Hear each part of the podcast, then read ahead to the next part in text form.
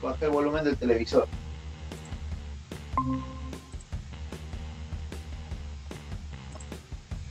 Hola, ¿qué tal amigos jornalistas? Bienvenidos a una nueva emisión de la Jornada Mundialista a través de nuestro canal de YouTube completamente en vivo, la Jornada Fútbol Club, también a través de nuestra fanpage de Facebook, la Jornada FC. Este y todos los episodios también están disponibles en diferentes plataformas, en Anchor, Spotify, en Google Podcast, en Apple Podcast, todos como la Jornada Mundialista de la Jornada Fútbol Club.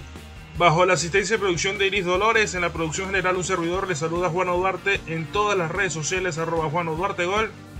Le damos la bienvenida a este episodio donde vamos a hablar de lo que ha sucedido hasta el momento en la Copa Mundial de la FIFA de Qatar. Hoy con dos invitados, dos grandes colegas, dos uh, grandes amigos que me ha dejado esta, esta, profesión de comunicador social. Primeramente, aún ya eh, ya panelista de esta jornada Fútbol Club transformada en jornada mundialista, el señor Ricardo Guardia, el señor Richie Guardia. Gracias por estar. Bienvenido, Richie. Hola, Juano, ¿cómo estás? Buenas tardes, amigos eh, jornalistas. Encantado de participar en esta ocasión de este momento mundialista, como ya lo habías escrito tú. Eh, y como siempre, eh, para brindarle pues eh, la mejor información y desde nuestro punto de vista, muy humilde por cierto, eh, las apreciaciones de lo que viene aconteciendo en este Mundial Qatar 2022. Así es, de la misma forma, un amigo, un compatriota, un colega, también eh, que nos unió con el periodismo deportivo, el señor Robert Méndez. Bienvenido Robert, gracias por estar. Muy buenas tardes Ricardo, muy buenas tardes Juano. Muchas gracias a todas las personas que siempre se conectan allí con más de la información de, de, Qatar 2022 y bueno, sin duda alguna vamos a hablar, tenemos que discutir las grandes sorpresas de este mundial que nos ha deparado hasta estos octavos de final. Así es, sorpresas, decepciones y las candidatas no, porque muchos hablaban al inicio de la Copa del Mundo, algunas respondieron, otras no, pero ya vamos a dar nuestra opinión acerca de ello. También agradecer a nuestros auspiciantes, a Miranda Group y a Dicor by Juan y también a nuestro aliado comunicacional somosnoticias.com.be, agencia de noticias somosnoticias.com.be, tiene televisión web, radio web, la jornada mundialista sale a través de la parrilla programativa de radio web de somosnoticias.com.be. Bueno, nos metemos en materia directo para aprovechar el tiempo, sabemos que cada uno de nosotros tiene sus eh, obligaciones. Y vamos a hablar de lo que ha sido el mundial hasta el momento. Nos metemos de lleno de una vez en los octavos de final. Hemos estado tanto para Ricardo, para Richie como para Robert. La OLR me acompaña hoy. Les comento que hemos estado, la jornada mundialista ha estado durante toda la Copa del Mundo, incluso antes, unos episodios antes, una semana antes empezamos con estos episodios mundialistas y hemos llegado aquí a la etapa de octavos de final, culminada. Ya va a arrancar los cuartos de final a partir del próximo viernes, pero no hemos repasado. Nosotros desde este punto de vista, desde esta vitrina pequeña, la jornada mundialista, no hemos repasado los resultados de octavos de final. Y vámonos por el lado, como le digo yo, el lado A de la llave, donde está el emparejamiento del Países Bajos con Argentina y el emparejamiento de Croacia con Brasil. Vamos a empezar con Países Bajos que quizás el partido menos atractivo por este, los nombres que nos prestaban. No dejó de ser interesante el compromiso, pero sí el menos llamativo, el de Países Bajos Estados Unidos, lo terminó ganando el equipo europeo sin estrellas, pero con un juego efectivo. No hay nada de, lujo, no hay nada de estereotipos, simplemente un fútbol que yo le llamo efectivo por parte de, de los antiguamente conocidos holandeses. Ricardo. Efectivamente, Juan, amigos jornalistas, eh, por ese lado y, y, y, analizando un poco la llave, pues Holanda o Países Bajos, como se quieren así llamar, y el mundo que lo llamen así, no tuvo sorpresas, eh, un resultado muy previsible al ganar Estados Unidos. Claro, eh, obviamente llegaron a esta fase cada uno con distintos caminos. Una Holanda que que recién al ganarle categóricamente a Estados Unidos asoma recién como el favorito con el cual empezó el Mundial, mientras que Argentina tuvo una decepcionante debut al, caer ante Arabia y ya luego en el camino, eh, urgido por necesidad, obtuvo los resultados que lo llevaron a estos cuartos. Eh, y en el partido de octavos, eh, sin duda sufrió ante Australia. Y me parece que en los últimos minutos sufrió algo Argentina, pero a mí en mi particular opinión no me sigue terminando de llenar los ojos este cuadro de Messi, eh, porque mm, gravitantemente está eh, justamente este jugador estrella estelar del fútbol mundial, Lionel, está, está apareciendo, está gravitando porque si no gravitara Messi de la forma como lo ha hecho hasta el momento para Argentina, yo creo que los argentinos hubieran tenido serias complicaciones en pasar de ronda como hasta ahora. Eh, Robert, teniendo en cuenta lo que nos dice Richie, que lo comparto perfectamente, hemos tenido una gran presentación de Argentina, una sola y ha sido frente a la selección de Polonia.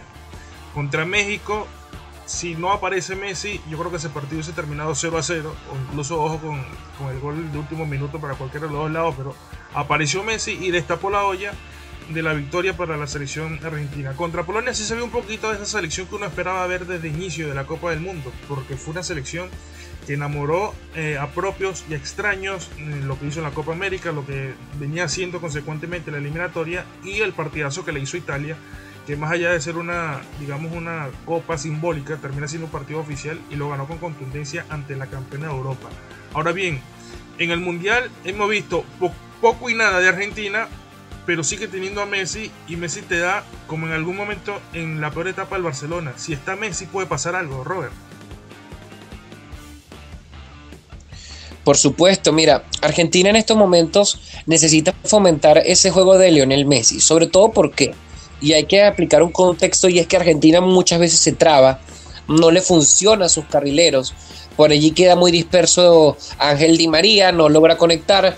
Vemos un Lautaro Martínez que había sido pieza fundamental dentro del equipo argentino del engranaje y ahorita se encuentra muy alejado de las redes. Entonces, parte de, ese trabajo y esa funcionalidad necesitan a Messi. Algo que, que hay que comentar y es que Leonel Messi funciona más cuando se encuentra, ¿verdad? Más encerrado o más marcado, por decirlo así, cuando ya se enfrenta a esa última línea de cuatro defensores, ¿verdad?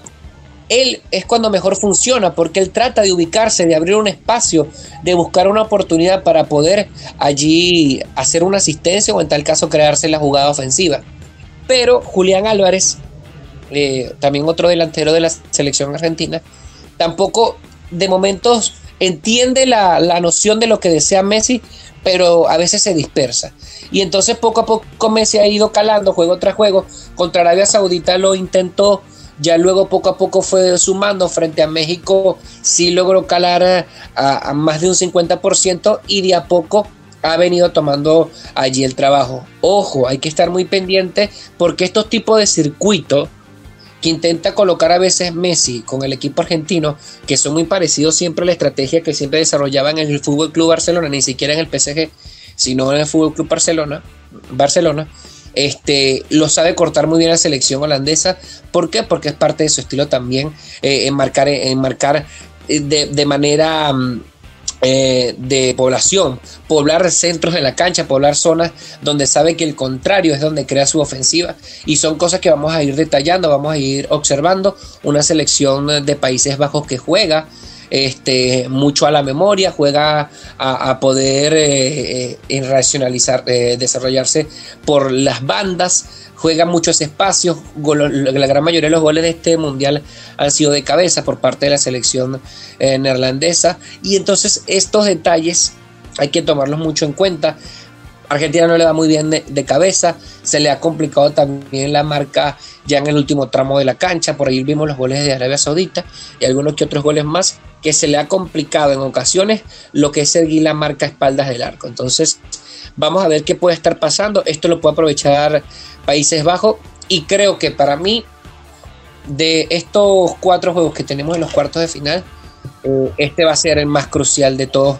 Creo que es el, va, va a ser el más parejo, el que nos va a poner a sufrir un poco. Es mi perspectiva de lo que ha mostrado en el Mundial. Que vamos a quedarnos con los primeros cuatro partidos de cada selección que están ahorita en cuartos de final. Vamos al partido este, que será el segundo, porque primero juega Brasil, pero vamos eh, de este lado de la llave que se definió primero, que es el eh, Países Bajos Argentina. Lo que nos han mostrado en estos primeros cuatro partidos, tanto la selección de Países Bajos, que repito, no es que no haya llenado los ojos, pero ha sido efectiva, ha hecho el trabajo que ha tenido que hacer para clasificar y estar hoy entre las ocho mejores de las selecciones del mundo. Y Argentina que eh, cuando necesitó el equipo apareció contra Polonia, porque el equipo funcionó, hizo bien el trabajo y pudo eh, ganar el partido jugando muy bien al fútbol. Pero cuando no ha podido, ha aparecido una figura como Lionel Messi que abrió, repito, el partido frente a México y abrió el partido también frente a Australia. Siendo Argentina con este Messi que está apareciendo, que lo necesita Argentina muchas veces, está apareciendo bien Holanda, efectiva en su juego hasta el momento, que han llegado a estos cuartos de final, ¿quién parte como favorita? ¿Para Richie o, para Robert? ¿Quién se anima? Bien. Para mí, bueno, te dejo Ricardo, te dejo allí la batuta. No, dale, dale, No, no, dale, dale, Bueno, eh, para mí, sin duda alguna, creo que parte como favorita Argentina. Porque Argentina eh, se ve más obligada a, digamos, más presionada a ganar este compromiso y seguir con vida en el Mundial más que, más que el equipo de Países Bajos. Países Bajos viene otra vez limpiando la cara de la selección de la naranja mecánica, viene allí trabajando parte de lo que es esa faceta de un equipo que no ha tenido mucha suerte, por decirlo así, no, no ha sabido calar ya en las instancias finales de lo que son los campeonatos mundiales, o ha quedado subcampeón, o se ha quedado en semifinales.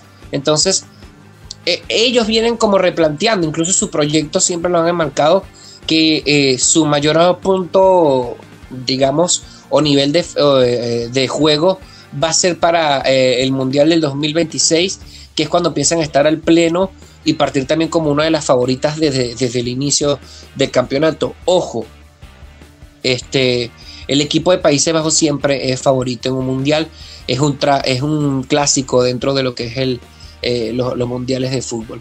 Pero hay algo que hay que siempre tomar en cuenta, que la presión también a veces le puede jugar en contra de la selección argentina. Ellos sí o sí necesitan. Está el tema de Messi. Messi también está bajo presión.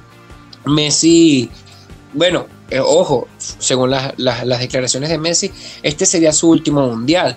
Entonces, también no sabríamos si pudiese ser el último juego de, de, Lionel Messi con la selección albiceleste. Puede que todavía le queda chance para jugar otro mundial, es mi perspectiva.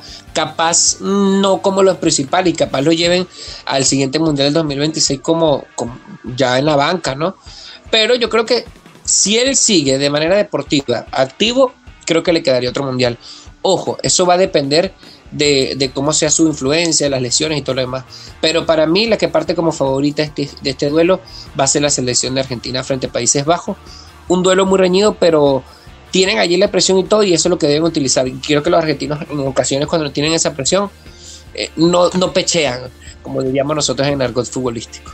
Antes de pasar el pase a, a Richie, a Ricardo, saludos a, a Osvaldo Matute que está conectado con nosotros a través de YouTube aparte de lo que ya enmarca Robert en su análisis, yo creo que Argentina hasta el momento, sin quitarle mérito a las selecciones que llegan a la Copa Mundial, porque llegar a una Copa Mundial de 32 ha sido fuerte, y eso lo sabemos mucho, pero Argentina hasta el momento no ha chocado con, esa, con ese rival que lo ponga a prueba. Tuvo un partido con México que México, bueno, ya sabemos lo que sucedió y cómo clasificó y, todo lo que eh, envuelve a México. Pero no termina de ser una, una selección potente. Polonia prácticamente se tuvo que defender los 90 minutos frente a Argentina. Y Australia, bueno, cuando se consiguió el gol del descuento fue que apretó un poquito más y pudo haber tenido la posibilidad del empate. Pero hasta, hasta ahora creo que no ha tenido ese rival fuerte como para medir en, dónde está Argentina en esta Copa del Mundo. Y creo que Países de Bajos va a ser ese rival. Ahora sí, eh, Richie Guardia, ¿quién parte como favorito? Eh, ¿Cómo estás? Eh, nuevamente Juan o Robert, escuchaba a Robert atentamente. Bueno, para mí, yo le quito la chapa de favorito a Argentina eh, por lo demostrado en este Mundial de Qatar. Como digo, esta Argentina no me termina de llenar si es que no aparece Messi. Y a, diferencia de los duelos anteriores, eh, tomando como medida aquellos, yo creo que no se puede tomar como favorito a Holanda por, por haberle ganado a Estados Unidos ni Argentina por haberle ganado a Australia con todo el respeto que se merecen estos equipos. me parece que no, recién este duelo va a marcar en real medida para si está para candidato al título uno u otro, por ello que el duelo para mí es muy parejo, tanto así que yo avisoro eh, una paridad en 90 minutos y que va a tener que definirse en suplementario o hasta en penales. Ahora, claro, hay un genio dentro de la cancha que se llama Leonel y se apellida Messi, y que si él aparece todo cambia. Y por el lado de Holanda, si está iluminado Memphis Depay, sin duda alguna, la defensa argentina no se ha mostrado lo, tan sólida que, digamos, así que si aparecen los genios en este partido van a desnivelar para su conjunto. De no aparecer, este gol está tan parejo que seguramente va a determinar la victoria pasado los 90 minutos, amigos. Sí, se, ve un partido apretado eh, porque ninguno de los dos eh, selecciones ha, tenido quizás el, mejor desempeño en la Copa del Mundo reitero esto y, soy enfático en decirlo, que sigue eh, en mi modo de, ver el, funcionamiento de ambas selecciones, ha hecho lo necesario, no ha hecho más de lo necesario la selección de Países Bajos para estar donde está, mientras que eh, Argentina sí, con altos y bajos, tiene la posibilidad de contar con un Lionel Messi, que quizá no es el mejor eh, de toda su carrera, ya ha pasado los 30 años, pero sigue siendo el genio que cuando tiene la pelota en los pies puede pasar cualquier cosa, anotar o asistir a uno de sus compañeros. Partido apretado también lo veo así como, como Richie Guardia, pero el partido apretado hasta el momento que ha tenido Argentina, apretado porque no le han salido las cosas, apareció Lionel Messi. Ahora, la selección de Países Bajos tiene eh, quizás los jugadores en posiciones defensivas con más experiencia que pueden hacer mejor el trabajo que lo intentó hacer México y no pudo, que no pudo hacerlo en ningún momento la selección de Polonia y eh, lo que eh, intentó hacer también Australia. Y ojo, algo que sí hizo eh, en el primer partido de la selección árabe, que en el segundo tiempo sí neutralizó completamente a Lionel Messi y le dio la posibilidad de poder atacar y con dos remates darle la vuelta al compromiso. Otra cosa que también me gustaría añadir en este partido, no sé si quieren agregar algo más, es la actuación del arquero argentino, de Martínez, digo. ¿Por qué lo digo? Porque no había sido exigido prácticamente en la Copa del Mundo, sino aquellos dos remates de Arabia Saudita que terminaron dentro de la red, que no hay que, que achacarle tampoco a Martínez, porque fueron golazos y muy difíciles de, tapar, pero cuando fue exigido en un partido de eliminatoria directa, cerca del final, cuando se le hacía un gol, se dio a tiempo extra, apareció, estuvo presente, tapó la pelota que tenía que tapar y terminó dándole una victoria en los últimos minutos a la selección de Argentina. Si están eh, metidos en la cancha, Argentina, por tener a Messi, puede sacar el partido adelante frente a la selección de Países Bajos, que hasta el momento tampoco ha mostrado la cara de candidato. Sí, bueno, yo, para añadir solamente para que siga Robert, es un plus que tenga Divo Martínez en el arco si esto termina en penales, ojo con ello. Por la experiencia, atajando un atajador neto de penales me parece el Dibu, y coincido, resalto su actuación, Robert. Es así, es así. Mira, por ejemplo, en el año 2014, cuando eh, se enfrentaron Países Bajos eh, y Argentina, en aquel momento todavía se, le llamaba Holanda, ¿no? Tenía su nombre bastante característico como Holanda. Eh, en el último antecedente de las Copas del Mundo fue uno de los más dramáticos, y es que el único que incluyó la definición de por penales, tras igualar a, a 90 en los reglamentarios y en el tiempo extra. 0 a 0 fue ese marcador dentro de los 120 minutos, y luego se fueron a penales en esa semifinal de Brasil 2014, donde ganó Argentina cuatro goles por dos. Entonces, ahí nos remontamos a ese compromiso y parte de lo que es la historia, y siempre Argentina en el tema de los mundiales, los partidos más cruciales o más difíciles, ha sacado la casta frente al equipo neerlandés. Ahora va a depender este, lo que pueda también ya suceder, ojo, eh, si ya se quiere sacar esa espinita y sobre todo la de esa semifinal, que fue el, último, digamos, el último suspiro que tuvo la naranja mecánica a, eh, a nivel futbolístico. Ya el 2018 fue algo para, para pasar la, hoja de, la libreta y parte de lo que fue su andar a nivel futbolístico mundial. Y ya en esta reestructuración que ya están marcando en este año 2022, en este mundial, es parte ya de ese nuevo crecimiento, ese nuevo fomento. Pero, por ejemplo, ahí vamos a encontrar jugadores como Ángel Robben eh, y otros más que estaban en la selección neerlandesa, en la selección de Países Bajos. Entonces, son puntos a tratar.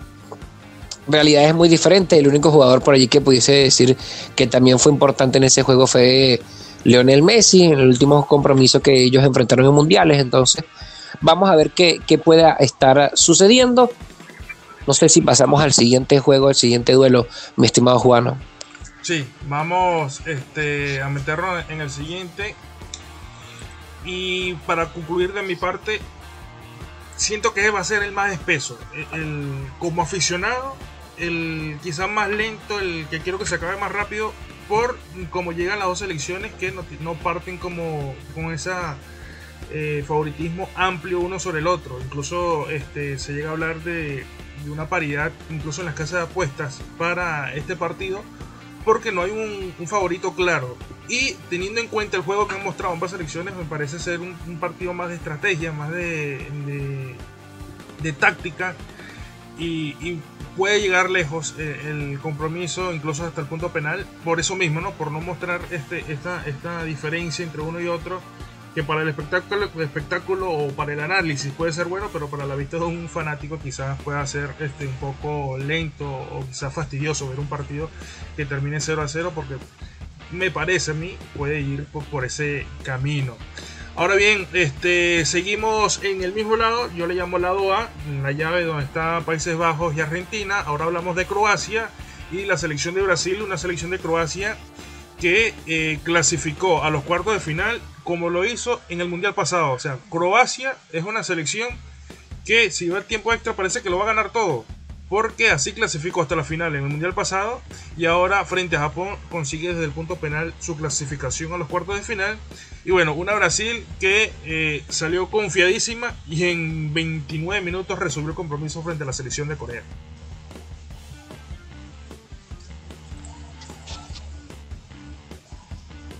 Sí, ¿Quién me acompaña? Por supuesto. Eh, eh, mira, tú dijiste algo, un punto muy importante, Juan. Hablando del tema ya de Brasil-Croacia. Croacia, eh, por historia, siempre ha tenido estos tipos de duelos. Hay que hablar, hay que remontarnos desde, el Mundial 2002 y, otros mundiales que, mayormente ya del 2002, que es cuando ellos están como, como, como selección propia, ¿no? Pero ellos siempre se han remontado a este estilo de juego un juego largo, bastante, eh, digamos, cansado, de, cansar al rival, de irlo alargando, alargando, alargando, y de algún momento a otro, ¡pum!, la estocada. Y es parte de lo que realizó Croacia el compromiso anterior, fue alargando el juego, fue alargando el juego, fue alargando, fue alargando, fue alargando, hasta que no se dieron cuenta ninguno y, allí hubo como tal parte de, la, de esa situación. Pero creo que Brasil aquí parte como favorito. Creo que no hay mucho que comentar. Ya se han enfrentado. En el 2002 también se enfrentaron Brasil y Croacia en instancias eh, ya finales. Este, Brasil parte como favorito también por, por ese trabajo, ese desarrollo, ese plus de lo que es tener una plantilla bastante, pero bastante buena, una, una plantilla a uno, jugadores que en cada uno de sus clubes son principales, son titulares, y eso es algo muy importante que hay que recalcar que no todas las selecciones tienen jugadores titulares en, en, en los principales equipos de Europa. Algunos que otros sí tienen su pieza fundamental, pero hay otros que también son banca y con la selección son titulares. Entonces es un punto bastante llamativo. Una selección de Brasil que siempre es favorita, la pentacampeona siempre es favorita en todos los mundiales. Este mundial no es la sección, teniendo jugadores como Neymar que logra recuperarse, creo que esa, esa patada también sirvió como una, como, no digamos una cortina de humo, sino también parte de la estrategia de Tite de, de guardar a Neymar ya amarrando una clasificación con esos dos primeros juegos de la fase de grupos, de guardar a Neymar ya para pensar en unos cuartos, unos octavos de final. Y así fue. Neymar no fue la estrella principal de ese compromiso, pero sirvió demasiado en las revoluciones del equipo, en hacer los pases, en buscar ese nivel ofensivo, esa pesadez ofensiva. Y es allí lo que nosotros visualizamos en ese juego. Bueno, que los goles fueron, firmaron parte de, lo que fue sucediendo eh, ante la selección africana, que sin duda alguna, bueno, dejó muy mal visto parte del trabajo sigue en las selecciones africanas en general, presentando los mismos problemas en los errores defensivos, los mismos problemas, y esto es lo que estamos ubicando ahora en el contexto que Marruecos, la que mejor desarrollo eh, defensivo y nivel deportivo ha, demostrado en este mundial, es la que se encuentra en estos cuartos de final, que ya más adelante estaremos hablando del equipo marroquí. Pero entonces, para mí el favorito no porque seamos sudamericanos, parte Brasil de esta llave. Antes de pasar con, con Richie para que nos su opinión acerca de esta llave, de este encuentro, le damos la bienvenida a Daniel Molina y el doctor que también nos acompañó en algunas transmisiones a través de la jornada mundialista. Y antes de darle la palabra a uno de los dos, quiero también mencionar algo de lo que rescata este Robert de Brasil. A pesar de la derrota, porque Brasil perdió su último partido en la fase de grupo, yo creo que no deslució. Ha, mantenido un ritmo competitivo alto. Lamentablemente en ese partido frente a Camerún la pelota no entró. Pero Brasil en el primer tiempo generó 4 o 5 ocasiones claras de gol que no pudo haber entrado, que pudo haber entrado, pero no fue así. Y te la terminó pagando en, quizás en la última jugada de compromiso para terminar perdiendo el partido. Pero quizás si marcamos eh, las 8 selecciones, incluso las 32 selecciones, eh, en este mundial. En sus cuatro partidos, creo que Brasil es la que mejor fútbol ha mostrado. Antes de la bienvenida de Daniel, quiero la opinión de Richie Guardia acerca de esta llave. sí, claro. la verdad que de las que vamos a comentar, esta es para mí la más sencilla, donde no admite mayor análisis. Brasil que está jugando y está eh, convergiendo las tres eh, G del fútbol, que es ganar, gustar y golear. Lo hizo en el último partido categóricamente Claro, hay que medir también al rival que tuvo al frente, pero esta versión futbolística de Brasil eh, con todos los titulares, como ese tridente de arriba, Neymar, Richarlison, Vinicius Junior apoyado por Rafinha y por los demás en realidad con Casemiro, en fin, con todas las figuras que tiene en detalle mundial, yo creo que es el que mejor fútbol en cuanto a, los representantes sudamericanos tiene y sin duda es un claro favorito y no descubro nada. Si sigue mostrando esa versión a pesar de no tener todavía un rival que lo exija. Parece que salvo Camerún y eso que puso los suplentes, le, pudo ganar al final, pero bueno, jugó con el cuadro alterno. Me parece que este rival de Croacia no es tampoco el Croacia de la final de Rusia 2018, así que parte con ligera ventaja, porque digo ligera porque ya en este mundial ya conocemos que sorpresas hay, han habido y seguro seguirán habiendo, así que Brasil con ligera ventaja para ganarlo claramente y pasar a cuarto de final. Mi favorito Brasil, para mí en este momento está dos goles arriba sobre Croacia y una Croacia, la verdad, muy pero muy venida menos desde su última participación en Rusia. Muy bien lo que habla Richie acerca de, de esta selección que no es la misma, porque comenzamos el análisis, o por lo menos lo comenzaba yo hablando de que Croacia, el mundial pasado, logró zafar las fases eliminatorias siempre en tiempo extra, incluso llegando a penales pero la mayoría de estos jugadores que estuvieron en esa Copa del Mundo tienen cuatro años más. Bueno, Luka Modric no ha completado dos de los cuatro partidos de Croacia para sacarla por la medida baja. Entonces va a ser bien complicado esta selección con ya un partido de tiempo extra eh, eh, en las espaldas, mientras que Brasil resolvió su partido en la primera parte, resolvió la papeleta y tiene ese pie este, adelante por los minutos jugados en esta, en esta en la fase previa de, estas, de estos cuartos de final. Ahora sí, vamos con el doctor que le voy a pedir eh, saludo y bienvenida, un análisis muy corto porque ya pasamos al partido de Argentina y también su opinión acerca de este Croacia-Brasil. Buenas tardes, Daniel, gracias por estar. Hola, ¿cómo estás, Juan? ¿Cómo están los muchachos? ¿Cómo le va a todos? Saludo a todos los que nos están siguiendo en este momento por redes sociales. Este, bueno, mira, el análisis corto, según mi perspectiva, que quiero compartir con ustedes, me parece que el juego o el partido más suave de esta, esta jornada es el de Croacia-Brasil. Es el partido más suave que tenemos eh, de los cuatro. Eh, me parece que mucho, mucho mejor va a estar el de Argentina aquí. Ya se sabe quién va a ganar. Eh, no creo que haya mayor sorpresa en ninguno de los grupos, con excepción donde está en Inglaterra y Francia. Creo que va a ser el único partido donde no sabemos quién va a ganar. Del resto ya tenemos los favoritos, ¿no? Ya sabemos que Marruecos, siendo Marruecos, con lo que demostró, creo que Portugal tiene la chapita allí. Y por lo menos ese juego con Croacia, ya sabemos que el pentacampeón no, no se va a dejar golpear. Eso es lo lógico, ¿ok? Eso es lo lógico. Sin embargo, eh, Croacia, a pesar del amigo Richie dice que no es la misma Croacia, eh, bueno, yo aparte de eso creo que los nombres y las camisetas en un mundial se, se sudan y creo que Croacia puede darle ese golpe al pentacampeón, lastimosamente para nosotros los sudamericanos. En ese partido yo creo que Brasil va a pifiar y tengo unos motivos que creo que lo están hablando ustedes. Creo que Brasil, a pesar, aparte de este, esta goleada a Corea del Sur, que, que realmente Corea del Sur no, con el respeto de, los coreanos del sur, los surcoreanos, este, no es un rival como para decir, ahí está por lo menos España, sí, le ganó a Costa Rica y, ajá, y cuando le tocó un equipo que jugó mejor, que tampoco tiene renombre, logró hacerle daño y sacarlo de la copa.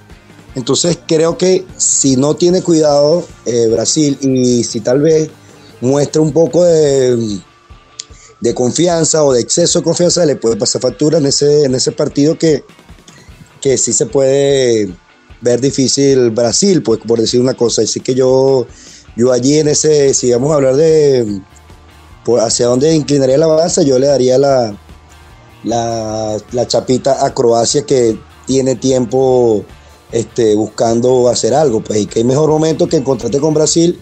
Y bueno, si quieres ganar un mundial, tienes que ganarle a Brasil, ¿no? Digo yo. No, en un mundial tienes que ganarle tanto a chicos como grandes, ¿no? Para poder alzar el título de la Copa del Mundo. Ya con este análisis cortamos el lado A, pasamos al lado B de la llave. Empezamos con eh, el partido que se definió primero, pero que va a ser el que se va a jugar a segunda hora, el día sábado, que es el Inglaterra-Francia. Inglaterra que no le sobró mucho, hizo lo que tenía que hacer y de paso goleó a Senegal para meterse en cuartos de final, mientras que Francia, la potentosa Francia, tuvo que jugar un partido en un primer tiempo de Tommy Dame, de golpe tras golpe. Yo hago mucho la analogía en el fútbol de ser Rocky contra Polo, de golpe por golpe, donde lo terminó este, favoreciendo, incluso terminó ganando por un eh, marcador de 3 a 1. Richie Guardia, duelo europeo en cuartos de final entre ingleses y franceses, dos campeones del mundo. Es verdad, dos campeones del mundo, una final adelantada por lo mostrado. Francia e Inglaterra de los mejores representantes, si no los mejores de Europa, según este panelista. Y la verdad que un duelo para reservar, eh, obviamente, balcones si estuviéramos en el estadio y reservar las, el sofá y el televisor durante la emisión de ese encuentro porque va a ser un duelo muy pero muy interesante, dos escuelas distintas, un Francia con una versión futbolística es que según el paladar de nosotros los latinoamericanos que se más se asemeja a ello, un Inglaterra sin embargo de un juego muy vertical, muy rápido, de transiciones muy rápidas, un estilo europeo incluso estilizado. Y por ello digo, y con todos estos ingredientes de ambos equipos, tal cual lo describo, una final adelantada para mí. Sin duda alguna no hay favoritos. Yo creo que esta Francia empezó muy bien, ratifica por es la vigente campeón del mundo, pero esta Inglaterra también ratifica su buen momento, que lo hizo partícipe y eh, vigente también eh, finalista en la última Euro 2020 eh, entonces, este, me parece que ambos llegan con los carteles y los pergaminos suficientes como para alzarse la victoria y llegar incluso de pasarla, de pasar esta ronda y superar a su rival hasta la final del torneo de Qatar. Bueno, muy parejo. Sí, sí, sí continúa. Muy parejo. sí, para culminar, no me atrevería a dar un resultado en los 90 minutos. Un gol puede decidir el resultado o un error en todo caso.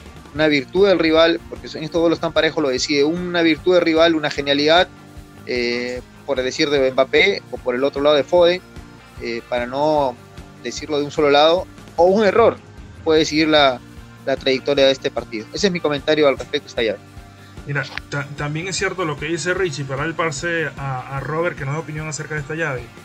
Francia, eh, no descubrimos el, agua tibia, actual campeón del mundo, también ganó, entre Copas del Mundo, ganó una UEFA National League y llega con ese cartel y ha mostrado un buen fútbol, incluso cortando maldiciones porque eh, acabó con la racha del campeón que se queda en fase de grupos y se mete en cuartos de final.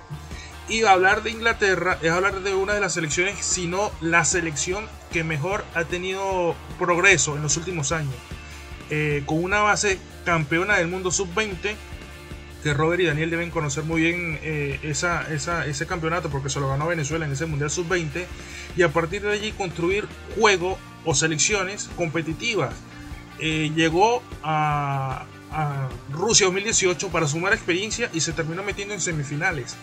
Fue finalista de la Eurocopa y ahora está metida nuevamente en cuartos de final de una Copa del Mundo. La selección con mayor progreso frente a quizás la selección con mejor presente. Estamos hablando completamente del de, eh, continente europeo y se enfrentan, como bien lo dio en su análisis eh, Richie Guardia, en una final adelantada. Los creadores del fútbol moderno frente al actual campeón del mundo, Robert. Mira, hay algo muy particular en estos dos duelos. Y yo digo algo, siempre, no es que me vaya al, recuento y le voy a hacer una pregunta a todos que me tienen que responder. Para ustedes, ¿cuál es la mejor liga de fútbol en Europa? Para no decir mundial, de Europa, ¿cuál es la mejor liga de fútbol? Ricardo, eh, Daniel y, y, también allí Juano que me puedan decir. La inglesa. Por allí Ricardo me respondió. Es, es no sé si Daniel, subjetivo, pero Sí, por sí, ritmo, depende por ritmo, A nivel por competi- ritmo, hablamos de nivel atlético y competitivo.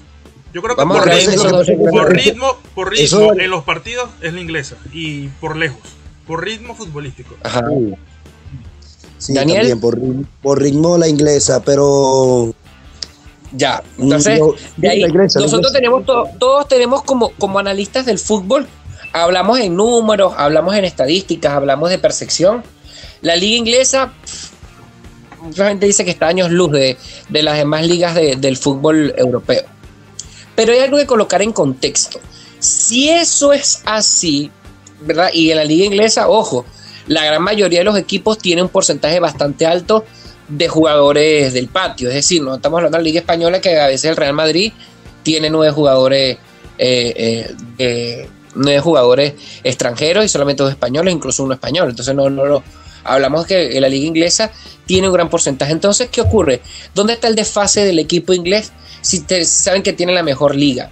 También parte algo, y es que el equipo inglés ha dejado para no tildar de otro nombre, pero ha dejado muy mal parado lo que es su, su desarrollo como el fútbol. Desde su último campeonato en la época de los 60 más, no, ha, no ha remontado a más.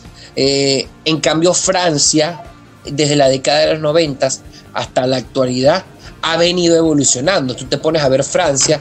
Francia se perdió, estuvo en el 98. Luego, en el 2002, no fue más allá, pero en el 2006 estuvo en la final. 2010 no estuvo entre los papeles, 2014 no estuvo entre los papeles, 2018 vuelve nuevamente a estar en la final, quedó campeón y ahora ya está en unos cuartos de finales. Tiene un jugador bastante llamativo y está, eh, eh, está por allí sonando para ser uno de los sucesores dentro de lo que es el reglón del jugador con más eh, goles marcados en un mundial que lo mantiene Miroslav Klose con 18, a- con 18 goles. Y es que eh, Mbappé puede romper ese récord por su juventud y ya teniendo una Copa del Mundo con tan solo 23 años. Y son otros renglones más, son otras cosas más que van allí sumando a esa lista del equipo francés. Que ojo, el equipo francés puede dar la fe. Y, y- y yo no, no porque digamos que ya es mi favorito Francia, pero puede dar la fe. Se le cayeron jugadores importantes. Tal es el caso de, de Benzema y otros más, para no, no- para no extendernos. Este, cayeron jugadores importantes y estos jugadores que quedan dentro de la selección y los que son llamados saben el trabajo de Didier Deschamps, saben el, desarrollo que él quiere imple- imple- implementar dentro de la selección eh, francesa y es algo que es muy importante sin duda alguna que hay que rescatar que a pesar de que ya no querían más a, Didier Deschamps dentro de la selección de Blue hay que tomar en cuenta que la selección francesa es un es, un equipo duro, muy fuerte, está muy bien compenetrado, sabe movilizar el, compromiso, sabe cansar. Allí por allí rescatamos que tuvo arbitraje venezolano y peruano en lo que fue en ese último duelo de la selección de, eh, de Francia. Al principio pensamos que iba a ser un poco difícil, que estaba en la palestra allí, en los sonidos de todo retumbando por, por algún detallito que logramos ver de eh, lo que fue el arbitraje, pero luego al final el marcador dio otra cosa, dio otra cara, enhorabuena también para el equipo francés. Que les digo yo algo, Francia vuelve a quedar campeón de este mundial y lamentablemente les digo algo aquí, Cristiano Ronaldo y Lionel Messi que nos han regalado más de 15 años de una competitividad de futbolística enorme entre un Real Madrid un Barcelona y otros clubes más. Creo que lamentablemente no se podrán sentar en la misma mesa de Diego Armando Maradona ni de Pelé, que bueno, le deseamos siempre los mejores de los éxitos Pelé, que tiene la pastilla de la vida perpetua, sin duda alguna, eh, eh, eh, Pelé. Bien, bueno, te adelantaste, Robert, a, la pregunta final, porque, bueno, a una de las preguntas, porque son tres preguntas que vamos a hacer al final, y también lo pedía Osvaldo Matute, que está conectado con nosotros a través de YouTube, y repasamos rápidamente en vivo, completamente, a través de YouTube, la Jornada Fútbol Club, a través de nuestra fanpage de Facebook, la Jornada FC, nuestras redes sociales, en Twitter, arroba la Jornada Piso FC, en Instagram, arroba la Jornada FC. Y te adelantaste porque era una de las preguntas, de que cuál era el favorito, el candidato a ganar según nuestra visión. Pero bueno, ya diste tu análisis. y yo quiero decir algo para darle el pase a Daniel, que nos habla acerca de este, de este partido, que muy bien podría haber sido una final dependiendo de los cruces, pero bueno, los dos terminaron de primero en su, en su zona y los termina metiendo a ambos en cuartos de final en un partido electrizante que, para mi antojo de ver el fútbol, de los cuatro, va a ser el que mejor ritmo tenga. ¿Y por qué digo esto? Porque cuando se enfrentan europeos hemos visto los mejores partidos de la Copa del Mundo. El Suiza-Serbia en el último eh, partido del grupo donde estaba Brasil fue un partidazo. Lo estuvo ganando Serbia, lo estuvo ganando Suiza, lo empató Suiza, lo empató Serbia. Eso fue una loquera de goles. Y el primer tiempo y parte del segundo, el Francia-Polonia, también fue un partidazo, porque fue un tomidame eh, tremendo. No fue la Polonia que jugó contra Argentina, y eh, terminó venciendo Francia porque tiene un Kylian Mbappé que está enchufadísimo y cada vez que tiene el arco de frente la mete a guardar y no hay quien le, quien le tape el gol a, a Mbappé, a Donatello, al famoso Donatello. Ahora bien, diciendo esto del ritmo frenético, ya dije que para mí va a ser más espeso el Argentina eh, Países Bajos, por lo que han mostrado ambos hasta el momento en la Copa del Mundo. Este duelo europeo va a tener un ritmo frenético y como bien dice Richie Guardi, le compro eh, la propuesta, hay que alquilar el palco, sentarse a ver fútbol y apagar el teléfono porque va a ser un partidazo.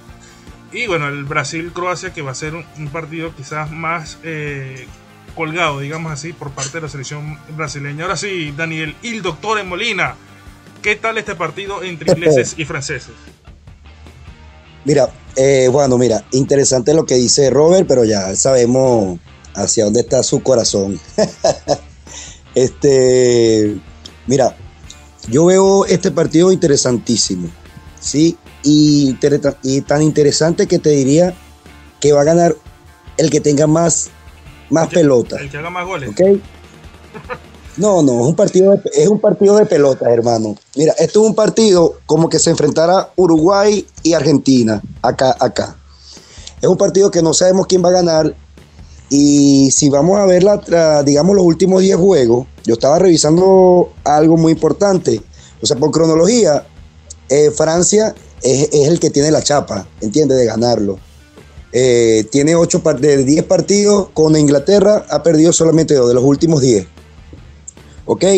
Y aparte de eso, está llegando, es, es, un, es un equipo que está llegando a cuarto de final. Nada más lo ha hecho eh, Brasil. ¿ok? Después de haber ganado una Copa Mundial, la Copa anterior.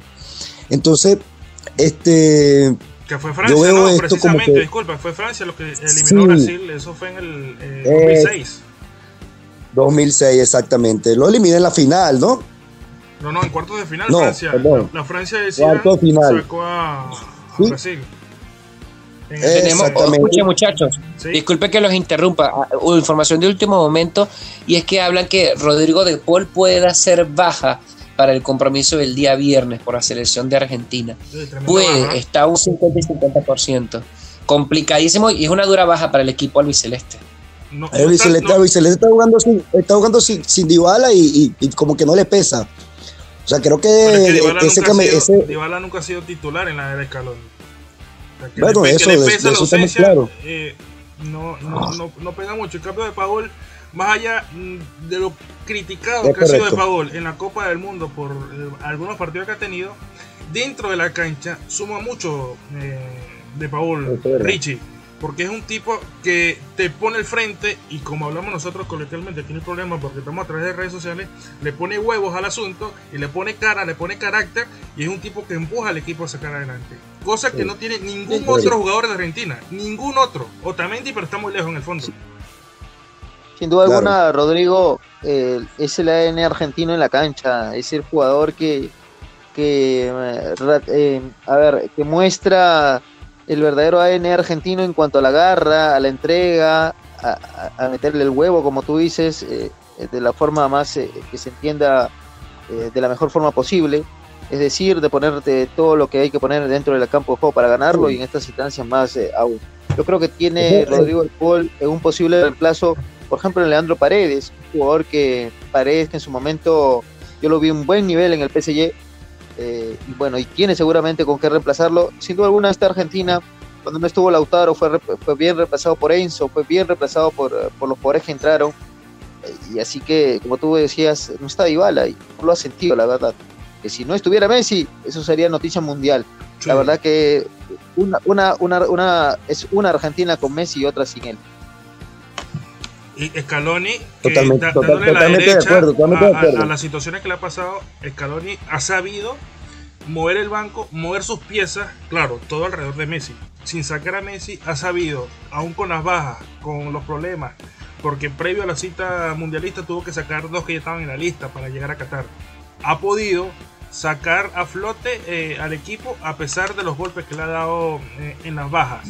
Incluso Estoy hablando de eliminatoria, estoy hablando de Copa América porque Scaloni creo que no ha repetido 11 en, mucha historia. Incluso durante su larga, este, eh, en los partidos eh, sin perder consecutivos que tuvo, alternó muchísimo el 11 titular. O sea, es un tipo que sabe lo que tiene, lo que tiene en la banca, pero De Paul es un, un, un futbolista que, como bien lo dijo Rich y también lo recalqué yo en su momento, es un tipo que te da más de lo de fútbol, en la cancha te da algo más. Eh, lo podemos comparar. Eso sí, lo podemos comparar en algún momento de la historia con Diego Pablo Simeone. Lo podemos comparar con un Gatuso en Italia. En la forma en que, en que juega y en que deja la vida dentro del campo de juego. Cerramos contigo, Daniel, acerca de este partido del eh, Inglaterra-Francia para pasar al último porque ya estamos cerca de culminar. Sí, bueno, te, decía que según las estadísticas, la, digamos la cronología de lo que son estos dos equipos, eh, Francia en los últimos 10 juegos ha estado pasándole por encima. Y aparte, este, Inglaterra ha caído eliminada en 6 de sus últimos 8 partidos cuando ha jugado con equipos europeos. Entonces, esto quiere decir que todo esto le juega en contra a Inglaterra. Y sabe, ustedes, bueno, ustedes conocen el béisbol, no sé si Richie conoce el deporte más o menos. Richie. Sí, claro. Sí, claro. nosotros acá, acá en Venezuela, cuando, cuando hay un jugador que no ha bateado, y es un jugador que siempre da un, palo, o sea, siempre batea, y no ha bateado en ese inning, yo, yo digo que está peligroso. ¿Entiendes? El jugador está peligroso porque no ha bateado. Entonces el pitcher se confía porque no ha bateado y le, se la pone ahí y se la bota en run. Entonces, agarrando, agarrándolo como analogía a esto, eh, yo veo Inglaterra un equipo que no ha sido polémico, que está calladito, que dice, este, mira, voy como, no voy como favorito, a pesar de que mi historia es más larga, pero en este momento es una realidad, la realidad actual que tiene Francia con esos jugadores espectacular. Este, Mbappé, por favor, este, es un fenómeno. Sin embargo, creo yo que yo me, yo me voy por Inglaterra. Creo que Inglaterra va, va a sacar las pelotas. Creo que Inglaterra, esto va a ser un juego de, mucha fricción y cuando hay fricción, eh, creo que los ingleses tienen más, más, digamos, más fuerza y creo que van a sacar el resultado. No sé, me apostaría, me apostaría, diría que esto va a ir a, a, tiempo extra, creo que va a ser un empate y que pero se va a definir en, no va a llegar a penales. Creo que esto, esto va a ser un juegazo hay que comprarla. Bueno, cuando no atiende el teléfono, porque él, cuando hay juego y cuando no hay juego nunca lo atiende. Por ahí, por ahí me dijeron que te estaba cobrando alguien y que por eso no le atendía. vamos a jugarnos algo, vamos a jugarnos algo, vamos a ponerle color a la cosa. Mira, lo vamos a hacer, lo vamos a hacer pero al final. Al final, quiero, quiero terminar con los partidos. Daniel dice algo muy cierto. Ok, ok, bueno. Se, se, se, se enredó un poquito. Yo creo, yo, su- yo, en yo su- finalizo, yo, yo Sí, finalizo dime. esto, ya déjame, yo finalizo esto porque, o sea, acá, ah, es un duelo de ellos, es un juego natural. Eh, fíjense, bueno, el eh, ya hablaron del partido España-Marruecos, ya lo comentaron, Vamos comentaron para allá, algo. vamos para allá porque es la última llave. Ah, ok. Eh, Cierra aquí Ok, para, ok. para No, pero, no, pero España, España, España-Marruecos, o sea, que fue el partido que pasó. Sucede lo mismo. O sea, España y Marruecos comparten una frontera. ¿Entiendes? Hay muchos emigrantes, personas de Marruecos que van a España, eh, tienen que emigrar. Y entonces son personas que tienen ese partido de Marruecos, hermano. Mire, Marruecos ganó, le ganó a España. O sea, ese partido no lo va a olvidar España jamás en su historia. Y Marruecos tampoco. Porque es un partido que más allá tiene morbo. Es como cuando juega aquí Venezuela con, con, con Colombia. Venezuela no tiene la- el pergamino que tiene Colombia. Sin embargo, cuando Venezuela juega con Colombia, eh, los colombianos se asustan, brother. Porque es que Ah. va- es, un, es un equipo que va, va con bola. Y lo mismo pasó con Marruecos. O sea, Marruecos iba a ganar ese juego porque lo tenía que ganar. Ya, pero Independientemente. cambiando las combinaciones, me saltaste de cuarto de final, te montaste en el DeLorean, fuiste al pasado y hablaste de cuartos de octavos de final. No, no, y, y saltaste el charco. hablo de la intensidad. Culminamos. Hablo Te de la intensidad. Te enredaste un poco, pero te entendí la, la comparación y creo que los muchachos también Sí, a, ah, a hacer la ah. referencia entre Francia e Inglaterra. Incluso un colega de nosotros, eh, Vito de Palma, dice que cuando la racha es más adversa, está más cerca de cortarse. Y posiblemente el favoritismo que tenga Francia en este partido, porque lo tiene, porque es el actual campeón del mundo, creo que ahí no tenemos ningún tipo de problema en decirlo. Va a ser un partidazo y lo puede ganar Inglaterra, sí. Pero el favorito aquí sale Francia y ese favoritismo francés le puede servir a Inglaterra. Porque Inglaterra, si pierde, no es que no pase nada. Simplemente puede decir perdimos con el campeón del mundo. En cambio, Francia tiene la responsabilidad de llegar a jugar los Pero es, una irresponsabilidad.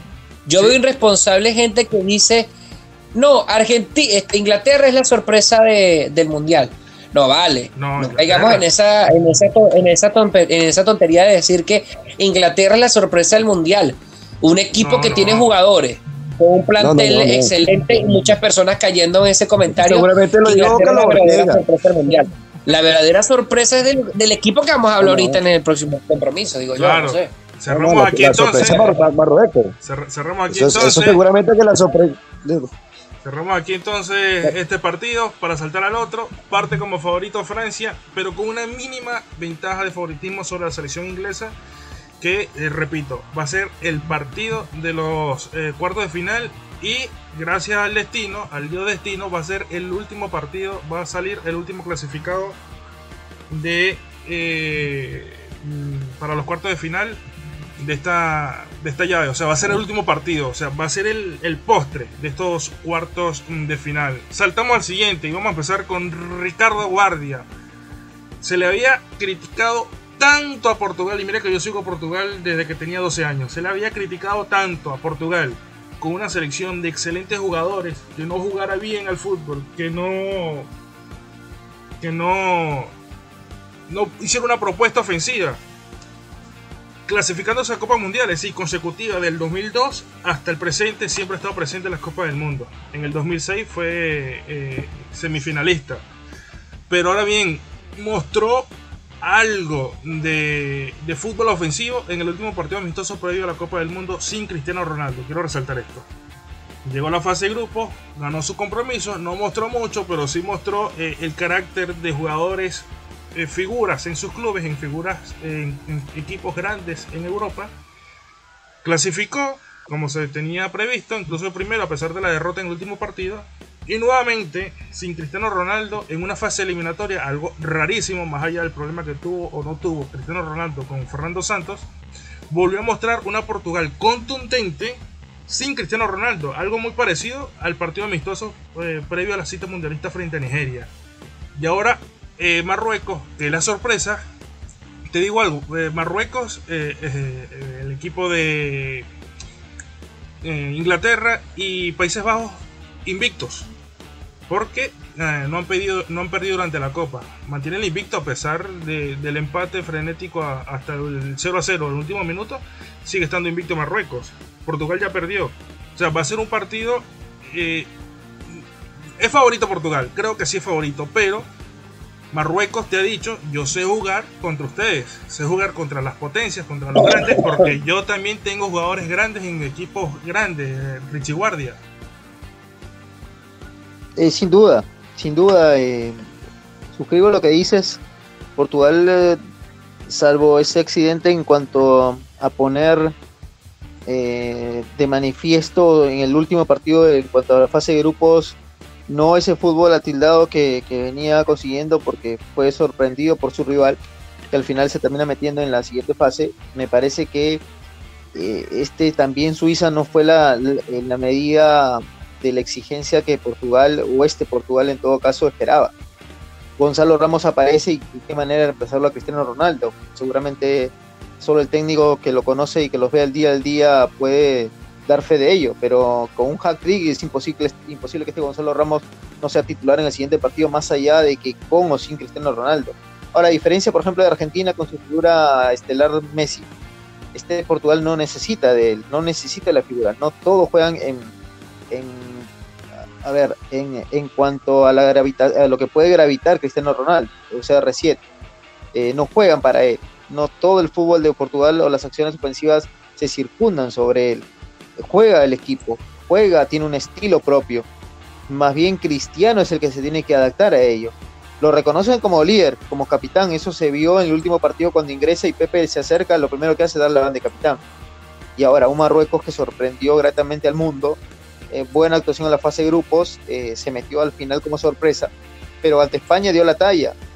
Y sobre todo en la labor defensiva, más que en la ofensiva, yo creo que ahí tiene una pequeña deuda y fue 100% eficaz en la definición de penales. Bueno, 99 porque falló uno, pero igual yo creo que eh, en la tanda de penales desdibujó una España que venía con todos los pergaminos, una España que tuvo el cartel de favorito hasta terminar la primera la fase de grupos, que se dibujó ante un Marruecos que con un juego práctico pero eficaz eh, lo, lo, lo desvistió prácticamente del eh, vestido de gala que tenía para este Qatar 2022. Así que duelo bastante parejo el de Qatar, perdón, de Marruecos-Portugal en donde no me causaría sorpresa si Marruecos al final elimina a Portugal, porque tiene con qué hacerlo, ya lo demostró ante un España con esa chapa de favorito, digo, y este Portugal que se muestra la mejor versión, porque insisto, Suiza no fue la exigencia que, que, pueda, que pueda darnos la talla o la medida de ello.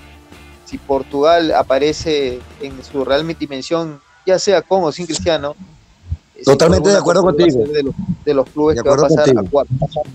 Sí, Daniel, no me pises, no, me, no me pises a, los panelistas, por favor. Te voy a invitar a mi casa, Richie. Te voy a invitar a mi casa. Gracias, gracias, encantado. No me pises a los panelistas, te pido, por favor, eh, Daniel. Vamos, vamos a guardar eh, el tiempo de cada uno para hablar acerca de los partidos. Y aprovechar que te metiste en la culminación de, de Richie Guardia, que le pido disculpas por, por la pisada de Daniel que nos comente. Yo sé que Daniel le tiene fe a Marruecos. Yo creo que más fe a Marruecos le tiene cierta diferencia a Portugal. Pero eh, va a dar su opinión acerca del partido de, Marruecos. Voy a, que yo pienso, antes de darte el pase, voy a, voy a decir algo parecido a lo que dije en el partido anterior. Aquí el favoritismo lo tiene Portugal, pero Marruecos sabe que no tiene nada que perder y no le importa no ser favorito frente a la selección portuguesa. Tu análisis, Daniel. Completamente completamente. Mira, eh, a mí Portugal de verdad que me ha dejado sorprendido. Creo que lo saqué en primera ronda.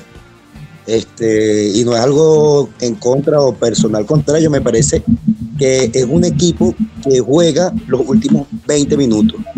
Su, su estilo de juego, eh, teniendo, es, es muy conservador, pudiendo definir o pudiendo resolver las cosas temprano, cosa que no lo hizo con, con Suiza. Me parece que con Suiza sí hizo las cosas desde el principio. No, tú no tienes que esperar que, el equipo, que un equipo te marque un gol para jugar bien. Pasó con ganas. ¿Me entiendes? Ha pasado incluso en las eliminatorias. Pasaron por repechaje. Entonces no le vi la chapa de que estuviera ahorita jugando un partido de cuarto de final. Ahora, diciendo esto, eh, de acuerdo con lo que dice Richie, eh, el equipo de Portugal no, no tuvo un buen medidor. Sin embargo, este, cuando juegas con países, es un poco inferior, tienes que demostrar y qué mejor manera que marcando. Lo de Cristiano Ronaldo, bueno, me parece es un momento muy doloroso para el mundo, no solamente para él, porque y creo que él entendió Él entendió en el momento que él entra, o sea, cuando, hace, cuando este chico hace los goles, hace tres, por cierto, golazos todos, él entiende que ya, ya, soy, ya soy tu padre, pues ya no soy tu, ya voy a otro, a otro momento en la historia del fútbol. Entonces ese, tema transitorio le, da mucho morbo a todos los partidos de, Portugal, porque es la última vez que vamos a ver a Cristiano Ronaldo y que todavía mantiene un ritmo, pero no es el mismo eh, Cristiano Ronaldo de hace dos años. Es algo diferente con Messi, si vamos al caso. O sea, Messi todavía tiene un poco más de calidad, podríamos decirlo, o sea, un poco más de juego, tiene más presencia en la cancha, y mientras que Cristiano sí se le ha visto mermado completamente su, física, a pesar, a pesar que, que todavía puede demostrar, fíjate, tuvo un, golazo invalidado porque, bueno, fue, este, creo que fue para hacer el último gol, ¿no, muchachos? Y fue invalidado porque fue un fuera de lugar, pero la definición fue espectacular. O sea, él quería ese gol. si algo tenemos con, con, Ronaldo es que es, una persona competidora. Y yo creo que este juego, escúcheme bien, este juego con Marruecos está para titular de Ronaldo. Este juego. Específicamente este. Específicamente. Y así, ustedes digan, así, ustedes digan que, que, que, que no, que, el, que no necesitamos a Cristiano Ronaldo, yo creo, yo creo que si Cristiano óyeme bien, si Cristiano no juega desde, la, desde el inicio, chao Portugal. Nos vamos, Portugal. Es muy difícil eh, eh, lo que dice Richie, cómo sacar a Ramos cuando tú lo metes en un partido de definición directa a suplir a Cristiano Ronaldo y el tipo te responde con tres goles. Tres goles no, disculpe, con tres golazos. ¿Cómo tú sustituyes a Fue una jugada. ¿Cómo sacas a Ramos? Fue, fue, fue, fue, algo, el que hará para la historia como el técnico que sentó a Cristiano Ronaldo y ganó. Y, se la jugó y, por, él. Añadirle a lo que tú dices de la definición del último gol de Ronaldo, que estaba posición adelantada, estaba claramente adelantado. En el primer juego también le quitan un gol con una definición también espectacular por una eh, falta previa, así lo sentenció principal en ese compromiso. O sea que Ronaldo sigue siendo Ronaldo a pesar de las circunstancias con las que llega a esta Copa del Mundo. Para pasar el pase a, Robert eh, y enmarcar todo esto para que nos dé su, su punto final, porque con él cerramos esta, este, este paseo por los partidos de cuarto de final. Ronaldo, cuando empezó la Copa del Mundo, antes de que Portugal iniciara su camino en la Copa del Mundo, pero ya había arrancado esta competición, que él firmaba el campeonato de Portugal en la Copa del Mundo si él no marcaba goles. Él decía, si Portugal va a ser campeón sin mí, yo lo firmo. Así arrancó la Copa Mundial Ronaldo con Portugal. Robert. Mira, mira, este, yo te digo algo. Portugal en, el, en ese compromiso, ellos estaban para hacer una carga ofensiva digamos no de medida, no desmedida, pero, pero sí, digamos, más al, al, el soporte ofensivo iba más al tema atlético más que al futbolístico. ¿Por qué? Una, una, una selección de Suiza que sabe también enfrentar estos tipos de compromisos, a ellos se le podía complicar. Suiza incluso podía dar la pelea, incluso eh, eh, eh, quedarse, los duelos daban 50 y 50 antes, antes del compromiso. Pero lo, lo, complicado en todo esto es algo muy importante y es que en ese pase, Dos Santos sienta Cristiano, pero date cuenta de algo, de, desbalancea por completo lo que es la visión y el trabajo que podía haber empleado Suiza de cara a ese compromiso. Y eso es algo importante que recalcar. ¿Por qué? Porque él exigió a su selección, se la jugó, ¿sabes? Se la jugó porque él exigió a su selección desarrollarse sin su principal figura. A ver qué pasa si Portugal no tiene su principal figura y necesita su balón. Necesita meter goles. Y hay que tomar algo en claro, y es que todos los balones en ofensiva siempre tienen una brújula si está Cristiano Ronaldo en la cancha y es buscarlo a él en la selección de Portugal. Entonces, es algo que hay que tomar en cuenta, es algo que, debemos saber. Le salió en esta, en esta le salió bien. Portugal logró clasificar de una manera muy contundente. También los equipos suizos, y incluso incluyo el polaco, son, jugaron muy, mucho a la reserva, se fueron muy, muy condescendientes. Creo que ellos, para ellos fue un éxito pasar a, octavos y ya. No, no, no, no, estaban buscando algo más. Entonces es allí donde podemos ver esa parte. Por parte de Marruecos, valga la redundancia, ojo, Marruecos llega invicto. Marruecos llega, llega haciendo goles. Marruecos llega defendiendo. ¿Ok? Ayer hasta el minuto 120, España no había, no había realizado un disparo debajo de los tres palos de, lo que es el equipo marroquí. Entonces, hasta el último minuto, en el último segundo fue cuando le estrellaron en el travesaño izquierdo, que con eso apagan la luz y vamos, si, si esa entrada. Entonces, ¿qué ocurre? Eh, es lo complicado en todo esto. Un equipo marroquí que ha sabido adaptarse al, desarrollo futbolístico. Ojo, estas selecciones ya se han enfrentado anteriormente. En el 2018 jugaron y Portugal eh, eran parte del grupo B y ganó Portugal un gol por cero frente a Marruecos. Una Marruecos que tenía jugadores muy jóvenes que ya en la actualidad ya tienen un proceso dentro de un mundial y adicional, a pesar de que ya tiene un proceso del mundial pasado en Rusia, ya está en este proceso en este Mundial de Qatar. Entonces es una, una selección más dosificada, con más experiencia, y eso es algo que hay que tomar en cuenta. En caso contrario de la selección española, una selección muy joven, que para muchos era el primer mundial, para otros ya era unos cuantos mundiales, pero siempre he enmarcado esto, y es que estos tipos de duelos, sobre todo en el Mundial de Fútbol, siempre recaen en jugadores de experiencia. Podrán ser muy jóvenes, pero si ya tienen un mundial o ya tienen el aplomo en juegos bastante difíciles, ahí es donde se van a reivindicar y van a demostrar su experiencia y su trabajo dentro de estos tipos de juegos. Y ayer lo demostró Marruecos, que no, no tiene jugadores de tantos renombre, pero ya tiene jugadores con experiencia en, en desarrollo de mundiales. Y esto se logró efectuar en ese resultado para el equipo marroquí. Y bueno, vamos a, a la espera de lo que serían esas llaves. Juano, Daniel y Ricardo. Bien, eh, para añadirle algo, una cosita. para, añadirle algo a lo que hablaba Robert acerca de, de, Marruecos, solamente un gol en cuatro partidos ha recibido la selección marroquí. Solamente un gol en cuatro juegos. A esos cuatro juegos añade los 30 del tiempo extra frente a la selección de España. Daniel. Ok, mira que les iba a comentar, mira, excelente, excelente Robert, también lo invitamos a mi casa, ¿oíste? Eso que dices de que se desdibujó eh, Suecia, en este caso, perdón, Suecia no, Suiza, eh, con Portugal, eh, porque no tenía cristiano, yo eso no lo había pensado y, por eso por eso es interesante a veces uno, uno conversar con compañeros porque uno se da cuenta de eso y quizás quizás él pensó eso, vamos inventando que estamos peleados, vamos a aprovechar que este pana estaba ahí medio malcriado y vamos a sentarlo para aprovechar la oportunidad, ¿no? Y lo, que, lo otro que te iba a comentar es que ya ellos se han visto eh, y ya, ya eh, Marruecos le ha ganado a Portugal el Mundial.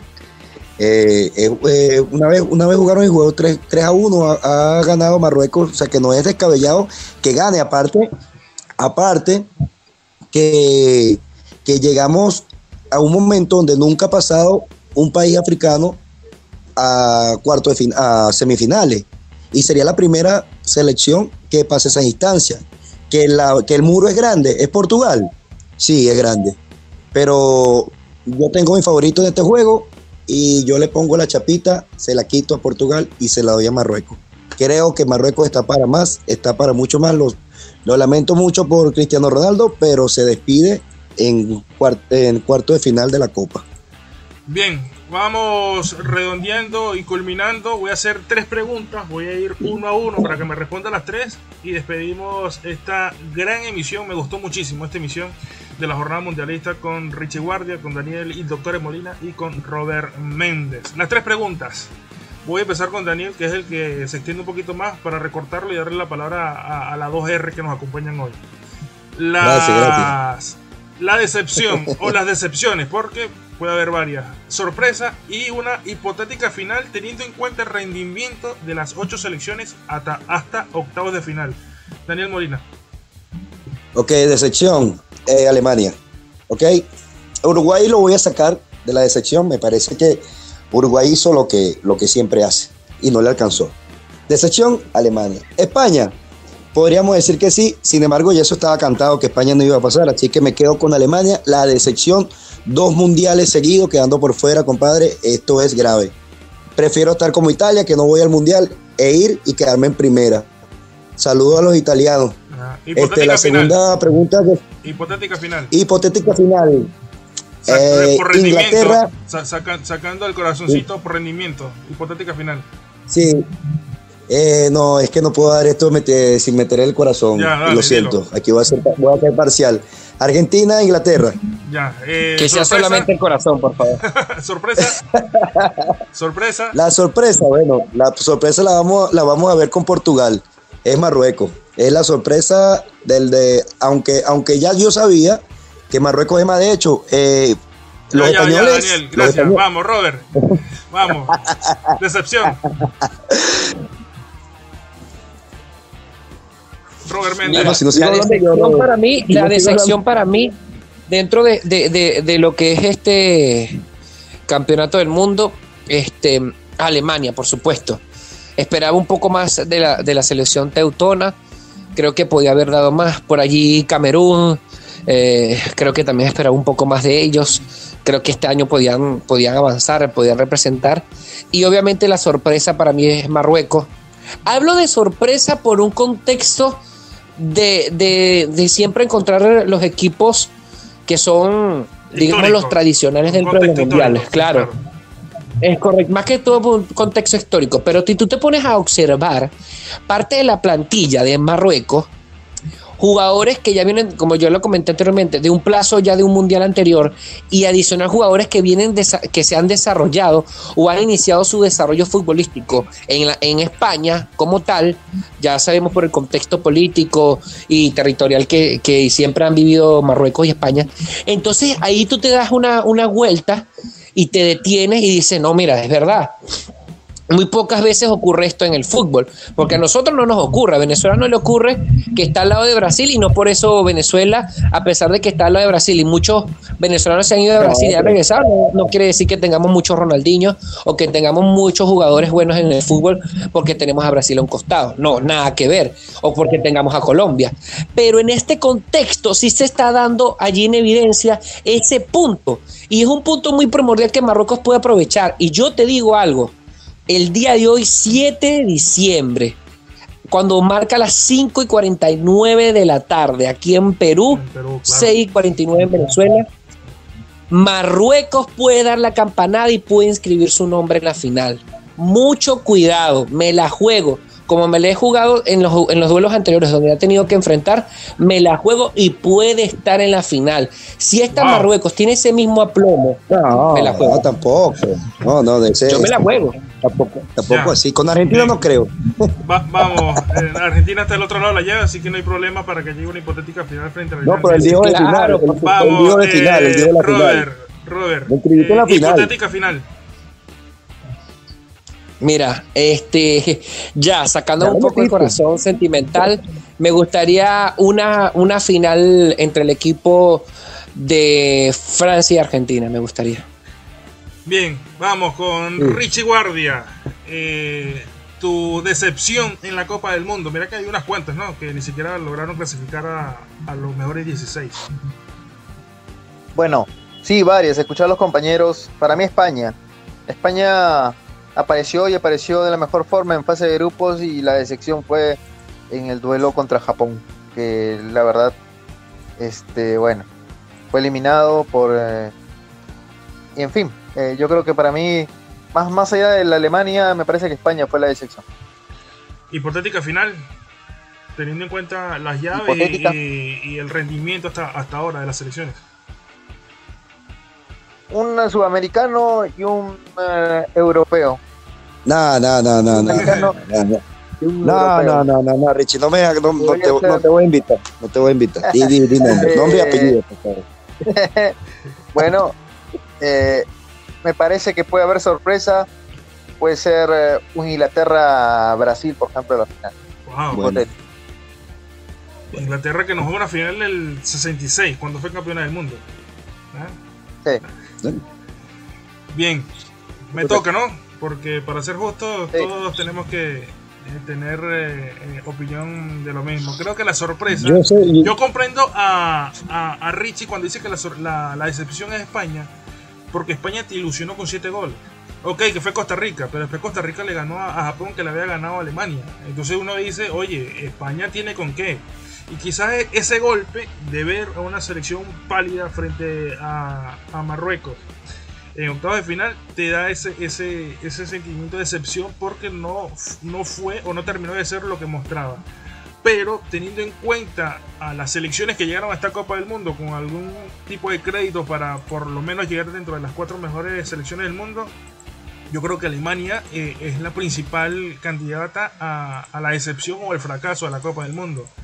Pero también, si repasamos, hay que meter a Uruguay, porque Uruguay se acordó de jugar fútbol en el último partido, cuando tiene que, eh, jugadores para hacer eh, lo que hizo mm, contra el rival que sea. Y también quiero meter a una selección que para mí iba a ser sorpresa, que no era sorpresa, que es Dinamarca, porque Dinamarca lo hizo bien en la Eurocopa, lo hizo bien en la UEFA National League y a mí me decepcionó porque yo pensé que Dinamarca iba a ser sorpresa en esta Copa del Mundo y iba a ser lo que está haciendo actualmente Marruecos. De allí me, me un poco yo para Coincido contigo, Juan. Sí. Coincido contigo, Juan. Coincido, coincido contigo. Ojo, yo dije esa final, capaz me fui muy desbocado, pero yo he dado, incluso en mi, en mis quiniela, he dado dentro de la final al equipo brasilero. Vamos a ver qué tal. Bueno, me toca a ahora hablar de una hipotética final, ¿no?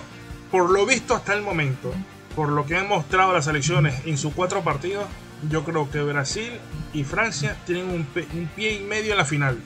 Por encima de cualquiera, por encima de Argentina con su Messi, por encima de la estupenda presentación de Portugal y por todo el ímpetu que le pueda meter Marruecos de un lado, yo creo que Francia y Brasil por no exagerar, tienen un pie, pero tienen casi pie y medio en la final porque son las únicas selecciones que cuando le ha tocado pisar el acelerador y ser protagonista han dicho yo sí voy adelante y yo sí voy enfrente. No, no empiezan a especular. Pero tienen ambos por su lado, tienen partidos muy claves. Yo creo que Francia lo tiene ahorita frente a Inglaterra. Y, tu, final, y tu final de corazoncito, ¿cuál es? Y, tu final de corazoncito. Ya va. Eh, tu Francia final de tiene un partido eh, bisagra que con, con la selección de Inglaterra por como es su liga y la mayoría de los jugadores ingleses juegan en, Inglaterra y ese ritmo va a ser frenético. En Francia no se juega así. Y eh, Brasil, cuando se cruce con Argentina, porque creo que se van a cruzar, va a ser el partido bisagra, bisagra para la selección caraniña y meterse en la Copa, en la final de la Copa del Mundo. Para mí, esa sería por rendimiento hasta el momento una final de la Copa del Mundo y por corazoncito, bueno, yo creo que el mundo fútbol exige y pide una final Argentina-Portugal. Y la sorpresa, obviamente, Marruecos. No creo que estemos descubriendo la guatilla ni vamos a tapar el sol con un dedo con nombrar otra selección. Marruecos. Y ojo, que yo hablé con muchos colegas previo a la Copa del Mundo y me mencionaban a Marruecos. Yo decía, Marruecos. No creo que Marruecos sea la sorpresa. Y mire por dónde va ha hecho las cosas muy bien, hasta tan bien la ha hecho que solamente recibió un gol, sigue invicto. Tres selecciones eh, hasta el momento están invictas, Países Bajos, Inglaterra y la selección de Marruecos. Y están en cuartos de final. Y si le juegan también, como lo hicieron con, con España, porque eso es también una cosa muy importante. Jugar dependiendo el rival que tú tienes. Esto por lo general lo hacen todas las selecciones de media o pequeña asta saberle jugar a tu rival de enfrente. Y hasta el momento Marruecos lo ha sabido hacer y por algo está en cuartos de final. Muchas gracias, Daniel Molina y tal, ¿qué tal si cerramos, qué tal, si cerramos, Juano, con, con así les pregunto, pues, si ponemos nuestro, nuestro candidato a semifinales, ¿qué me dice? Ganadores. Dale, dame, rápido, dame rápido, nombre, nombre, nombre. Los tubazos de Molina, ¿te parece? Dale. Croacia, Croacia. Croacia, Croacia. ¿Croacia con quién? Argentina. Ajá, el otro. Croacia, lo voy a nombrar Croacia, Argentina, Inglaterra y Marruecos. Eh, Richie. Sí. Tu semifinalista. Semifinalistas, a ver, eh, Holanda, Brasil, Inglaterra. Holanda, Holanda no. Eh, Marruecos. Holanda de cariño. Robert. Países Bajos. Ojo, que siempre le hemos dicho Holanda, siempre. Y el país siempre también se ha llamado Países Bajos. Lo que pasa es que por un tema geográfico, de conocimiento y, cultural se le ha dicho Holanda, pero siempre ha sido Países Bajos y de este lado del mundo siempre se le ha dicho Holanda. Así que eh, no, no, está tan, tan mal, tan fuera de la raya Richard decirle Holanda. Robert, tus semifinalistas. Brasil, Argentina, Marruecos, Francia. ¡Wow! Afuera Portugal. Bueno, yo me voy por eh, los favoritos de arranque. Eh, Argentina, Brasil, Francia y Portugal.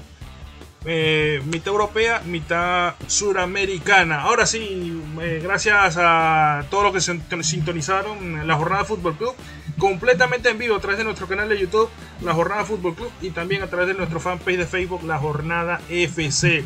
Richie Guardia, gracias por estar y compartir con nosotros esta tarde. Gracias a ustedes, hasta la próxima muchachos. Eh, Daniel y el doctor Molina, muchas gracias por estar. No, de nada, gracias a ustedes. Para eso nos pagan, papá, para estar aquí. Muchas gracias. Ojalá fuera así. Gracias, Robert Méndez.